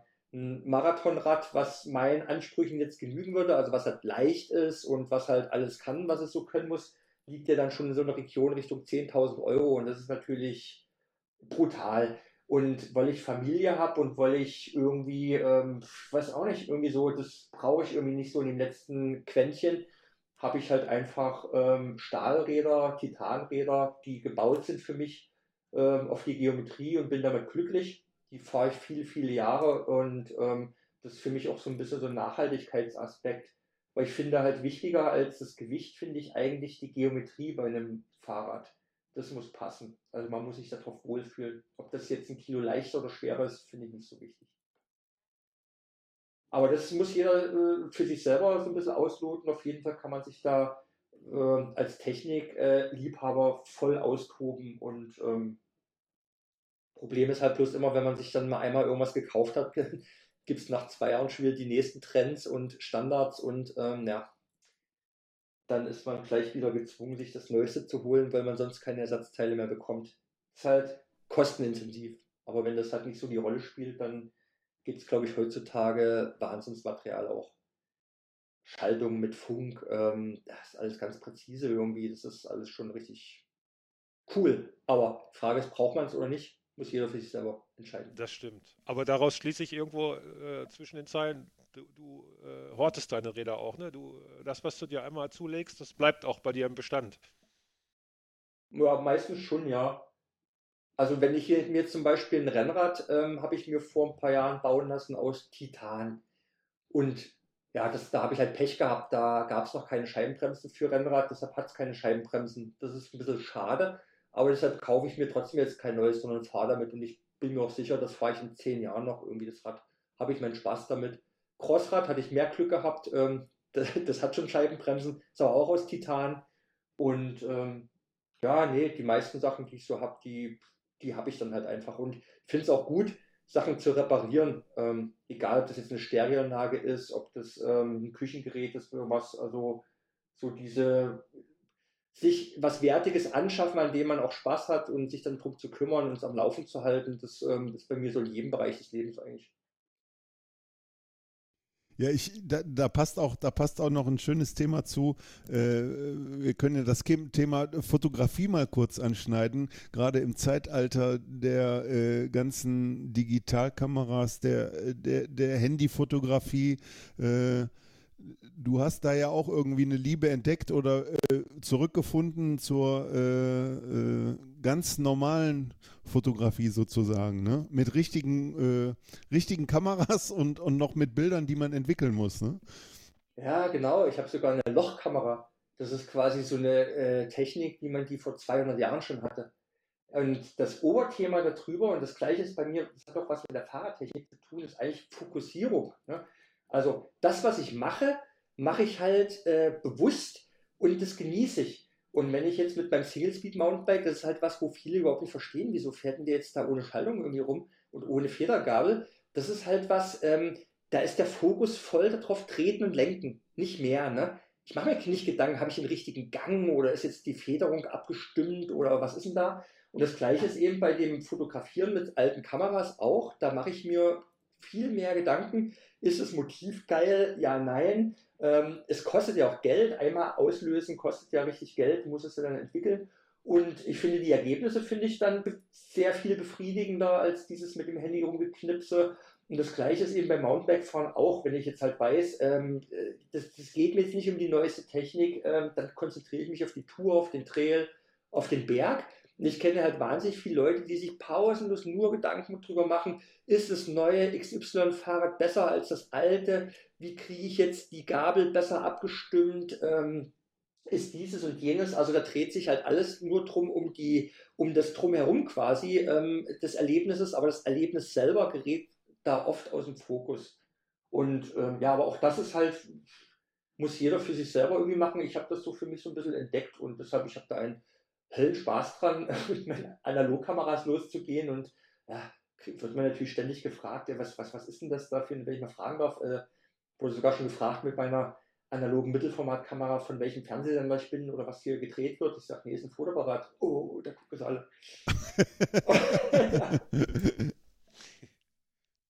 genau. Nee, also wie gesagt, Fokussierung. Und das ist, glaube ich, in dieser Welt heutzutage in der man ständig vollgeflimmert wird und immer zu neue Optionen hat, ähm, so ein bisschen für manche Leute auch das Problem. Es ist, ähm, ja, man weiß dann immer nicht, wa was will ich jetzt wirklich, ähm, soll ich das, soll ich das? Und da kreisen viele Gedanken drum, aber da verpasst man auch viele schöne Momente dadurch. Definitiv. Ich glaube, das ist, das ist, und da, da ist so, so, so viel drin, sich auf, auf viele Sachen zu fokussieren und da ist diese Kamera oder das Fotografieren, glaube ich, gerade, äh, das ist echt so ein schönes Sinnbild dafür. Gerade wenn man dann äh, äh, bei so einer Lochkamera, ich glaube, da hast du ja auch nicht äh, irgendwie, da hat man ein Bild sozusagen, was man dann macht, ne? Ist nur ein Kasten mit einem Loch. Ein Kasten mit einem Loch und du belichtest praktisch dann irgendwie ein Fotopapier oder, oder, äh, oder auch ein, Genau, und da musst du halt vorher genau gucken, wie ist das Motiv geil. Da musst du umrechnen mit, mit Mathematik, ja, wie lange muss das jetzt belichten und so weiter. Und selbst dann weißt du ja nicht irgendwie, hat das jetzt geklappt, ist das gut geworden oder nicht. Und dann kommt irgendwann nach ein paar Tagen kommt dann äh, der entwickelte Film und dann, äh, dann, dann guckst du dir das an und denkst so, äh, manchmal ist man auch enttäuscht und denkt, ah scheiße, das hätte ich mir jetzt irgendwie geil erwartet. Und, ähm, aber wenn es dann geklappt hat, und so war das ja früher zum Beispiel auch diese Neugier bei so Touren, Tremalzo-Pass und wo man überall hingefahren ist. Man hat zwar diese ganzen äh, Geschichten gehört, dass das, das sind so Serpentinen und die gehen da hoch und oben ist ein Tunnel und so weiter. Ähm, aber man wusste ja nicht irgendwie, man hat das halt erlebt, entdeckt. Das war halt richtig Abenteuer so. Ne? Und wenn man dann da oben stand, dann konnte man es nicht glauben, irgendwie, oh, genau so habe ich es mir vorgestellt oder auch nicht. Und ja, heutzutage wird ja alles irgendwie vorher angeguckt. Man kann ja alles googeln, Fotos, ne? jeder Trail du kannst ja von jedem Trail gibt es äh, GoPro-Aufnahmen, wie das, ähm, ja, wie der ist, wie der runterfährt und dieses Entdecken, das ist leider durch diese äh, Medienvielfalt äh, ein bisschen weniger geworden. Hat natürlich auch Vorteile, dass man sich auf viele Sachen viel besser vorbereiten kann. Ähm, aber das war halt damals, glaube ich, so prägend für viele, die halt so damals Mountainbike gefahren sind. Das war halt alles so neu. Irgendwie man hat halt hinter jeder Ecke irgendwas Neues gesehen und jetzt ist man halt viel besser vorbereitet auf, auf alles und ähm, egal wo man hinfährt, man kommt an Plätze und hat die eigentlich vorher schon gesehen, ne? Ähm, per Handy oder im Internet. Ja, ja, so, so, so ging es mir jetzt. Ich war letztens im Urlaub, ich bin auf äh, Korsika gewesen und ich war 1994 mit dem Mountainbike auf Korsika. Ich hatte damals den Achim Zahn, ich weiß nicht, ob du ihn auch kennst, Sarah Joe, ja, genau. äh, ja. kennengelernt. Mit dem Achim war ich dann auch in äh, Südamerika, habe ich eine Expedition gemacht und davor äh, habe ich ihn kennengelernt. Der hatte damals eine Tour de Corse gemacht also Korsika-Durchquerung mit dem Mountainbike äh, anlang des GR20 und ich weiß noch, ich hatte mit Achim telefonisch irgendwie Kontakt aufgenommen und sag so und so, da habe ich Zeit, kratzt mir mal, hatte mir seine Karten geschickt. Und dann bin ich ganz alleine mit, einem mit einem Coratec Mountainbike mit Stargabel, noch nie vorher in den Alpen gewesen mit dem Mountainbike, äh, nach Korsika gefahren, äh, hab waren neun Etappen, habe nach sechs Etappen abgebrochen, weil ich dreimal gestürzt bin, äh, zwei Speichenrisse hatte, total gar war, bin dann irgendwie wieder nach Hause gekommen, äh, habe den Achim angerufen, haben wir so haben wir gequatscht und dann sagt er zu mir, sechs Etappen hast du geschafft, ich habe dir keine drei gegeben. Aber da habe ich jetzt, wo ich erst auf Korsika war, nochmal so drüber nachgedacht. Wenn man das mal, ich meine, da war ich Mitte 20 auch, wie, wie, wie krass das eigentlich war. Weißt du, da bist du mit einer Karte hingefahren in Land. Also wie ich jetzt da rumgefahren bin, nach ein bisschen nach Komoot, wo ich war, ne, äh, da habe ich gedacht, Alter, wenn du jetzt damals da, dich hätte ja nie einer gefunden, du wärst ja verschollen gewesen, ne? Äh, ist ja kein Mensch. Und wie das früher so, das war schon, ja, das, das, war, das war cool, das war intensiver. Das war ja. einfach viel, viel, viel intensiver. Heutzutage ist klar, Sicherheitsgedanke, es macht auch Spaß, aber, aber dieses, dieses äh, Empfinden oder wo wir in Südamerika waren, sowas, das, das ist einfach nicht mehr so. Das, da muss man heute ganz andere extreme Sachen machen. Ne? Aber es hat auch total viele Vorteile. Also es hat für mich auch ein totaler Reiz der Welt. Also ich nutze ja beides. Ich mache es ja oft so wie früher, einfach mal so drauf los. Und aber das, die neuen Sachen, die es da gibt in Hilfsmitteln, nutze ich natürlich genauso. Also man mal so Bikepacking, mein Sohn, der ist jetzt elf und aber wo der sieben war oder so, wollte der unbedingt mal so draußen schlafen im Wald, haben wir so Bikepacking gemacht, äh, wussten nicht, wo kann man denn überhaupt ein Feuer machen hier im Wald, ist immer ein bisschen schwierig. Und deshalb sind wir dann mit einer Frau und mit dem Kind sind wir dann zum Rennsteig gefahren, weil da gibt es so äh, Unterstellhütten und da darf man eben Feuer machen. Das sind so Schutzhütten hin. Und wir wollten uns dann halt abholen lassen vom Schwiegerpapa am nächsten Tag, sagt meine Frau, guck doch mal hier bei deinem Bahu äh, Komoot, ob man nicht irgendwie dahin fahren können. Irgendwie, das waren so 40 Kilometer ne, bis zum Schwiegereltern, eher so ein bisschen runter.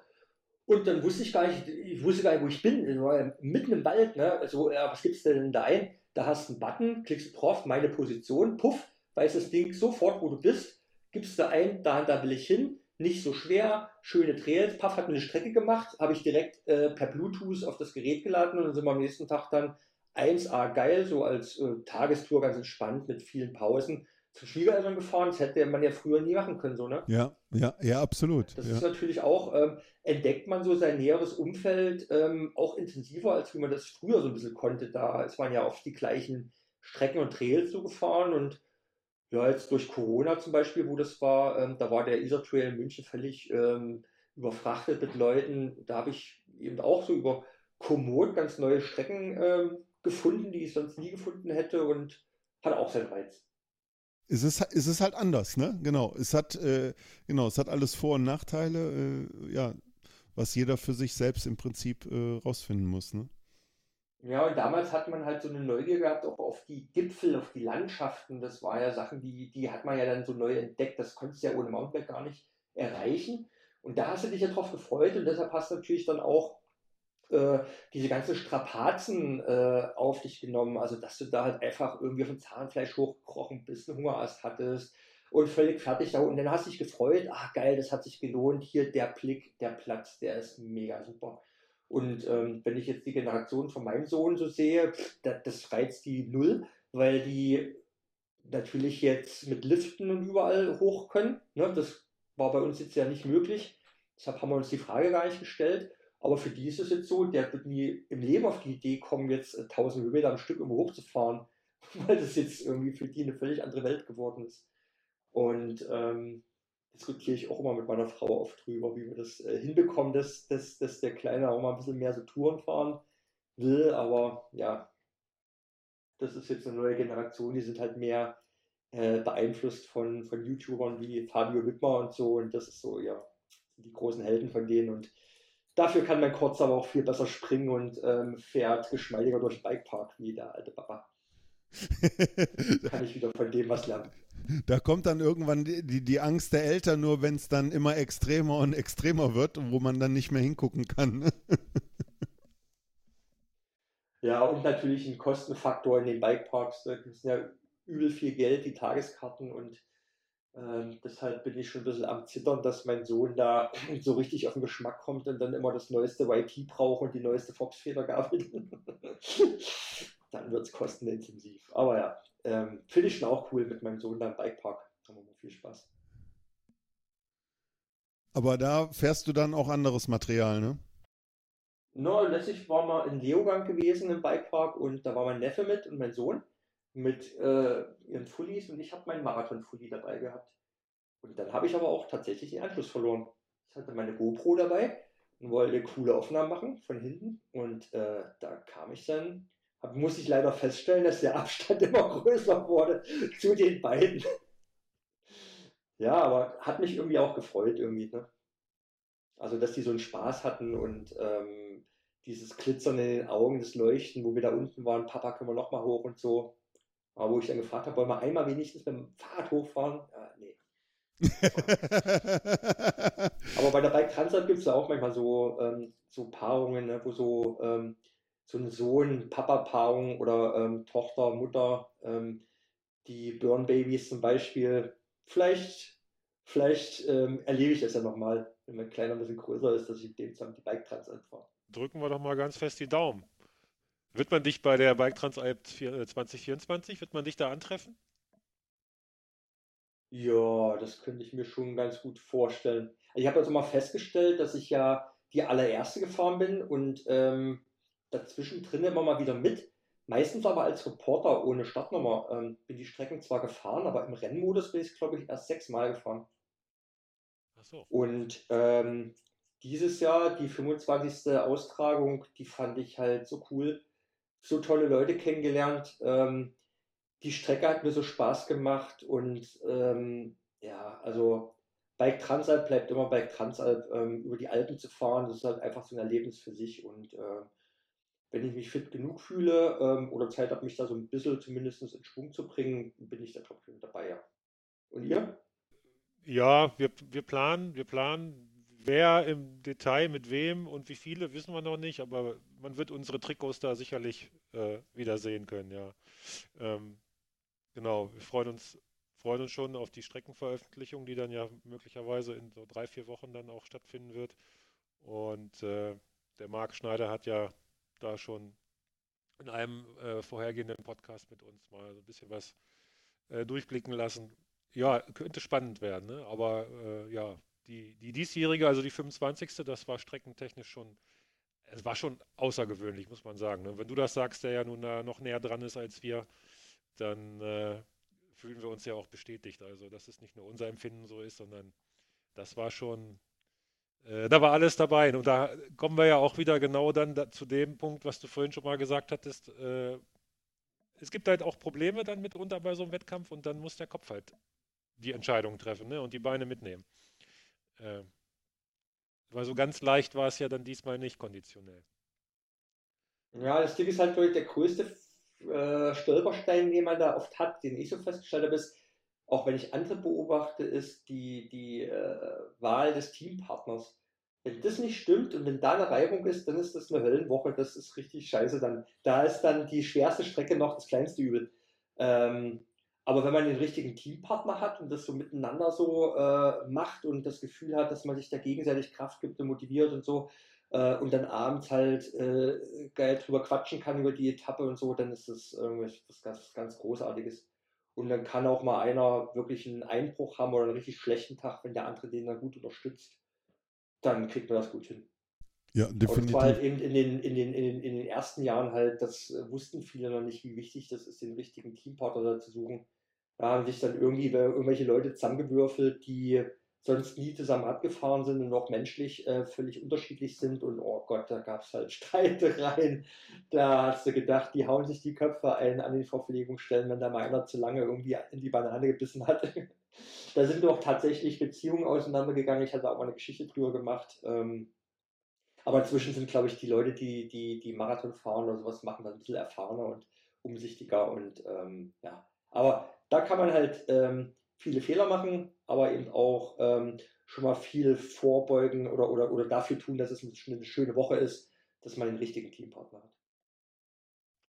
Also wir als Team, wir waren ja mit ziemlich vielen da dieses Jahr und es war eine der besten Wochen meines Lebens, die ich da erlebt habe, weil äh, wir halt intern äh, so ein tolles Klima hatten und dann natürlich auch äh, die Strecke an sich und die Transalp sowieso ist, wie du sagst, es ist halt die Transalp und das hat, ist ein Mythos und es ist für mich auch immer was Besonderes. Ich bin ja nun, ich habe mich viele Jahre nicht getraut, weil ich dachte, das wirst du nie schaffen und irgendwann hat es mich dann, aber Thomas hat mich dann überzeugt, 2017, das war meine erste und jetzt ja, äh, fast jedes Jahr durchgehend dabei. Ne? Also da muss man ja auch nochmal Werbung machen und den Leuten da draußen das einfach mal ans Herz legen. Das ist schon eine tolle Sache. Also da, da gibt es nicht viel, was noch schöner ist, glaube ich.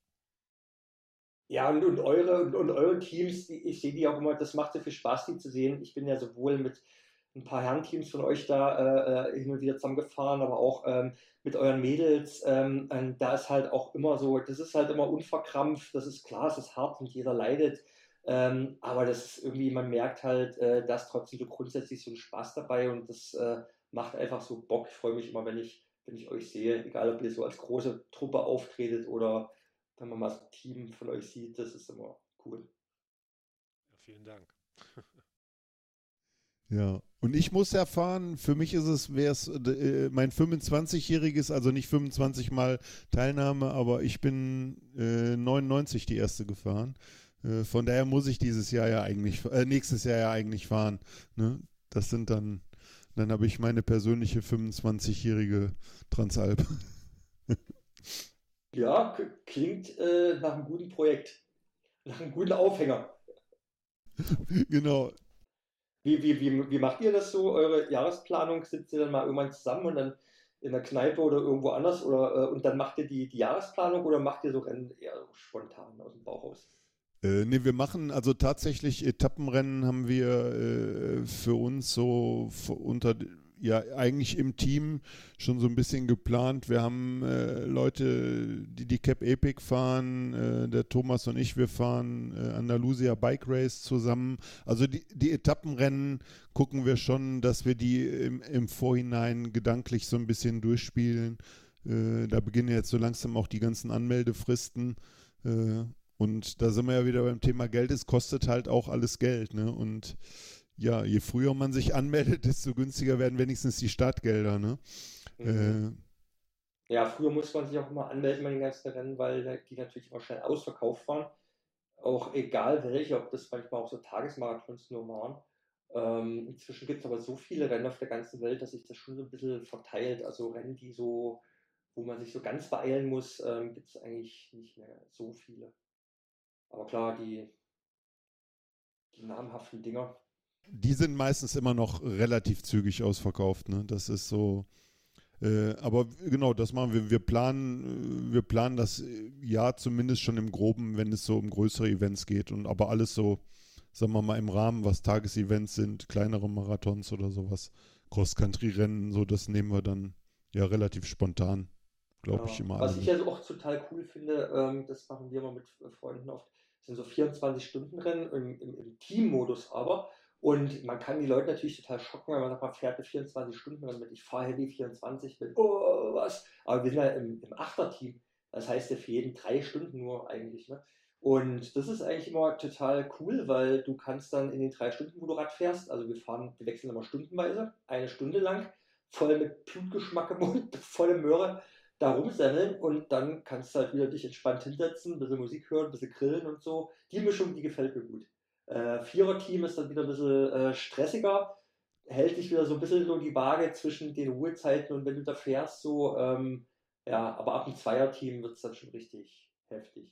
Und ich habe nächstes Jahr für nächstes Jahr für ein 8er 24 Stunden Rennen angemeldet und äh, aber auch für eins mit ähm, zu zweit. Und das wird, glaube ich, das ist, glaube ich, sportlich. Welche? Sagst du schon, oder? ja, das ist im Ruhrpott ähm, zu zweit und Heavy 24 äh, zu acht, weil das ist so immer unser Jahrestreffpunkt von den ganzen Freunden aus der alten Heimat, die ja inzwischen in ganz Deutschland verstreut sind. Und da treffen wir uns halt immer beim Heavy 24. Haben auch extremst unterschiedliches Leistungsniveau. Manche sind froh, wenn sie da die eine Stunde richtig ähm, hinbekommen überhaupt. Ähm, dass sie die rumkriegen. Äh, andere im Team sind richtig schnell. Und ähm, ja, aber da fährt so jeder so sein Ding, wie er Spaß hat. Und der Rest ist dann halt so Community zusammen abhängen, an, bei anderen Teams mal vorbeigucken und so. Also die Atmosphäre ist immer total toll.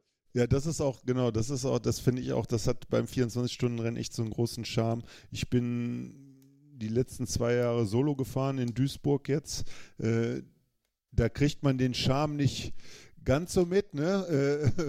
Äh, äh, aber aber so so die, schon alleine äh, am Tag vorher anreisen, den Abend da vorher verbringen, ne? Äh, äh, durch die Fahrerlager laufen, was du eben sagtest, was man dann im, im Team natürlich auch machen kann, wenn das Rennen läuft. Äh, das das hat schon so eine ganz spezielle Atmosphäre, ne? Und diese Unterschiede vom das ist halt das Schöne. Das spiegelt noch so ein bisschen, finde ich, auch so Anfänge vom Mountainbiken wieder, so vom, äh, vom totalen, sagen wir mal, Hobby-Touristenfahrer, äh, der das erste Mal auf dem Rad sitzt, äh, äh bis zu Leuten, die das mittlerweile hochprofessionell machen, 24-Stunden-Rennen, ist da alles vertreten. Und das, das hat so richtig nochmal so, so, so einen Charme vom Mountainbiken auch. Ne? Ja, die Solofahrer tun mir da immer so leid, die sehen immer aus wie gerade irgendwie so kurz vorm Tod.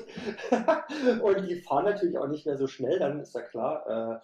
Und dann kommen halt die frisch eingewechselten aus den Viererteams, die so total motiviert sind und rasen da halt äh, in Lichtgeschwindigkeit an denen vorbei. Und äh, also das ist da, da, auch immer, da geht es ja zu irgendwie. Ähm, also da habe ich höchsten Respekt vor den Solofahrern, ähm, dort einfach so, äh, so konzentriert zu bleiben und den Strich zu fahren, sich von dem da drumherum nicht so verrückt machen zu lassen. Ähm, Wahnsinn. Also, aber im Achterteam ähm, umso äh, krasser fühlt man sich dann natürlich so, als hätte man irgendwelche äh, übermenschlichen Kräfte, weil man dann natürlich mit Macht 3 über die Piste äh, brezelt und eigentlich nur am, Über am Überholen ist. ähm, ja, und wenn, der, wenn die Strecke gut gemacht ist, dann bietet sie auch ähm, überall Möglichkeiten, gefahrenlos zu überholen. Ähm, aber eben dann auch schöne Trailabschnitte, wo man, wo man so fahren kann. Dann ist das auch echt entspannt.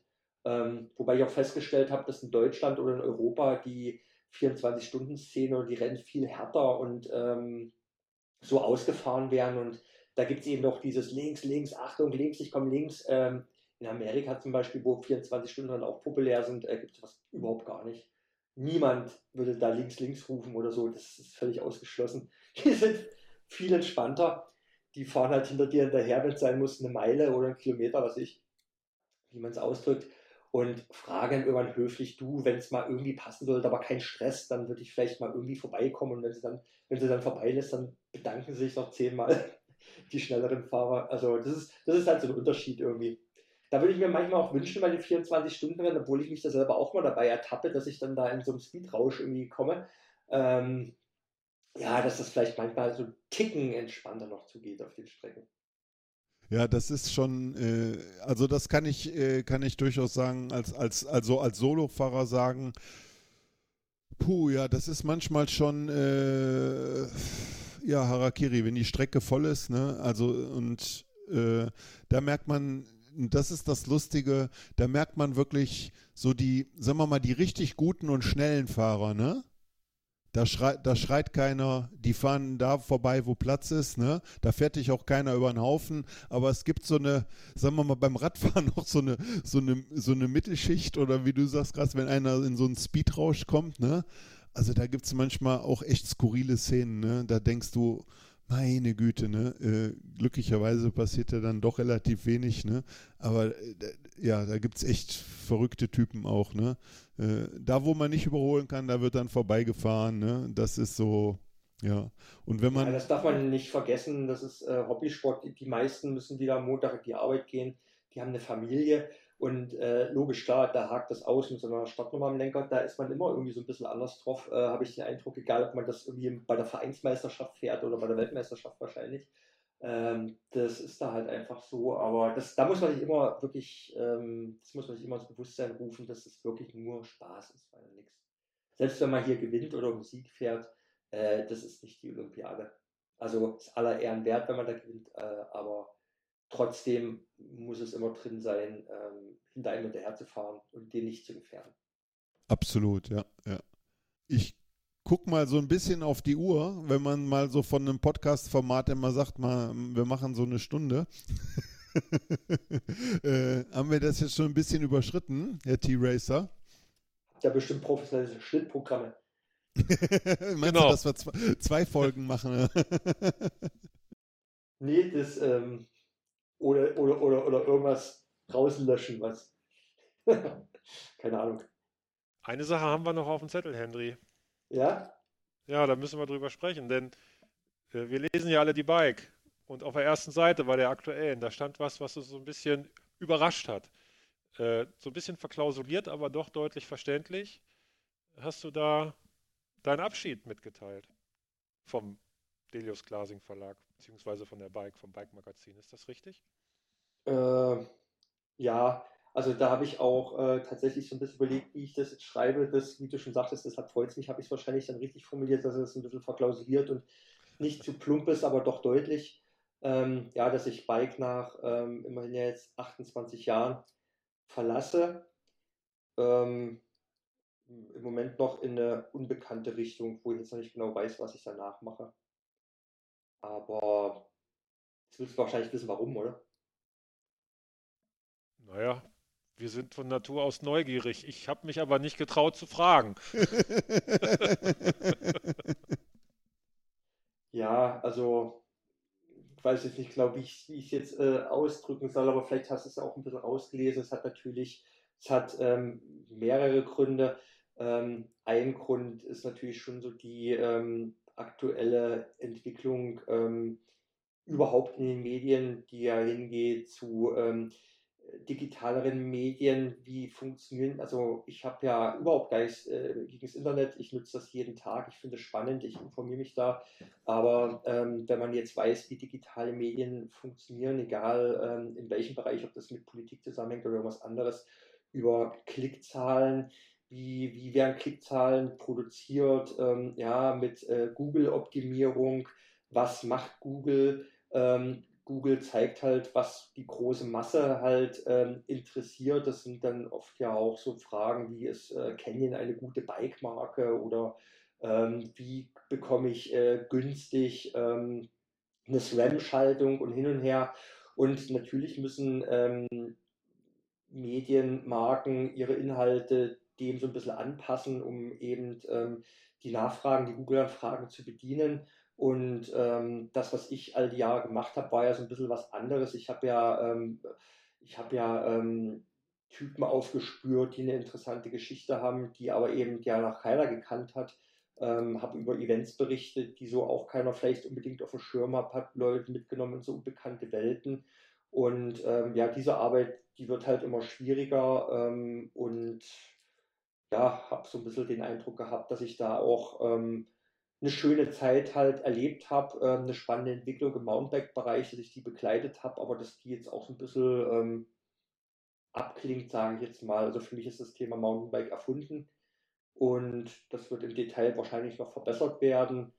Und jetzt reizen mich dann halt eben andere Aufgaben, die ich mir momentan überlege, wie es genau aussehen. Einen Plan habe ich natürlich, aber das Kapitel habe ich jetzt beschlossen für mich, ist dann erstmal vorbei.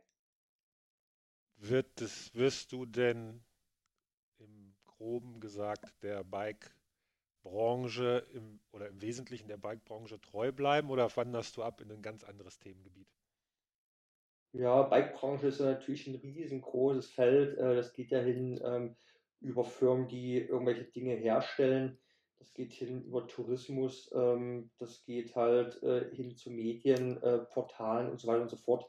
Also in dieser großen, weiten Welt äh, wird es was sein, ja. Äh, aber was genau kann ich jetzt noch nicht sagen. Aber das Wichtigste ist ja, dass du uns als in der Bike-Szene erhalten bleibst und das genau. tust du ja definitiv. Das ist ja das Aller, Allerwichtigste. Ja, ja, das ist halt so, ähm, wenn man mich jetzt auseinanderpusten würde und unter dem Mikroskop untersuchen würde, dann würde man so feststellen, dass ich gar nicht aus Zellen oder Atomen oder irgendwas äh, bestehe, sondern ja eigentlich aus kleinen Fahrrädern und winzig kleinen Fahrrädern, alles Fahrrad bei mir. Ähm, das ist so verankert. Äh, das ist einfach mein Wesen, das ist eh klar. Und eigentlich ähm, habe ich dadurch durch den Schritt jetzt erstmal wieder noch mehr Möglichkeiten zum Radfahren und die nutze ich natürlich auch. Ja, und, und vielleicht, äh, was, was mich ja immer noch äh, begeistern würde, vielleicht auch viele, viele andere noch begeistern würde, wird es denn Held am Sonntag 2 geben? Uh, also eine Idee für ein Buch hätte ich, da hatte ich mit unserem Buchverlag auch schon öfter mal geredet, ist immer nie was geworden, weil ich mich ja immer, ja, weil man ja nicht beim Fahrradfahren ein Buch schreiben kann. Und ich muss mich immer entscheiden, weil das ja ein Buchprojekt ist ja immer in der Freizeit dann, ja, das ist ja nicht Hauptjob. Und äh, fahre ich Fahrrad in meiner Freizeit oder schreibe ich ein Buch? Und da hatte ich mich in der letzten Zeit natürlich ähm, fürs Fahrradfahren entschieden. Aber ja, also würde mich total reizen, eine Idee hätte ich. Und ähm, ja, Schreiben ist meine Leidenschaft. Also das ist gar nicht so abwegig, dass da nochmal was passiert, ja. Das ist doch, das ist doch richtig schön mal. Ja, da würde ich mich ja sehr freuen. Ja, das motiviert jetzt natürlich, das von euch so zu hören, umso mehr. Also ja, also äh, wir müssen uns weiterhin begegnen an irgendwelchen Start- oder Ziellinien oder in den Bergen oder sonst irgendwo. Und äh, das geschriebene Wort von Hen Henry Lesewitz äh, versüßt den Alltag, wenn man mal gerade nicht auf dem Rad sitzt. Und äh, ich denke, es wird Zeit für neues, neues Buch oder was auch immer da kommt. Und äh, ja, wir wünschen dir auf jeden Fall für die Zukunft alles, alles Gute, äh, dass da sich entsprechende Türen öffnen zu deinen Gunsten. Und äh, ja, ich glaube, wir können dann so langsam auch für heute das hier beschließen. Wir bedanken uns bei dir, dass du dir die Zeit genommen hast, um uns hier diese Aufnahme zu machen. Und äh, ja, wie gesagt, alles Gute für die Zukunft. Und wir freuen uns auf ein Wiederhören. Vielleicht können wir das Ganze an anderer Stelle mit einem anderen Thema auch nochmal fortsetzen oder vielleicht auch vertiefen. Ja, und definitiv eigentlich, eigentlich müssten wir es doch eigentlich vertiefen. Äh, der Henry fährt ja jetzt bald das Desert Dash und äh, ja. Das oh, alleine ja. ist, glaube ich, schon eine ganze Podcast-Folge wert, ne? Oh, äh, erinnere mich nicht an das Rennen. Ja, also äh, nochmal zu, zu, deinen Worten. Ähm, vielen, vielen Dank. Also das ehrt mich natürlich enorm und ähm, ich fand es total großartig, dass ich äh, bei euch zu Gast sein durfte weil ich natürlich weiß, was ihr für Enthusiasten seid, weil ich natürlich euren Podcast auch kenne und cool finde. Und äh, ja, würde mich total freuen, äh, wenn wir uns da demnächst mal wieder sehen, ob an der Stadtlinie oder irgendwo auf dem Trail oder wie auch immer. Für das Desert Dash alles Gute, für die Zukunft alles Gute. Wir machen, wir brauchen auf jeden Fall äh, dann äh, Input, wie es ausgegangen ist. Und da, Thomas hat recht, da kann man viel drüber sprechen und vielleicht haben wir das ja auch nochmal vor, so in die Richtung. Danke, Henry, danke, Thomas. Danke, liebe Zuhörer, dass ihr bis hierhin äh, durchgehalten habt, dass ihr unseren Podcast gehört habt. Wir freuen uns über Likes auf den gängigen Podcast-Portalen und verabschieden uns äh, bis zum nächsten Mal. Macht's gut und auf Wiederhören.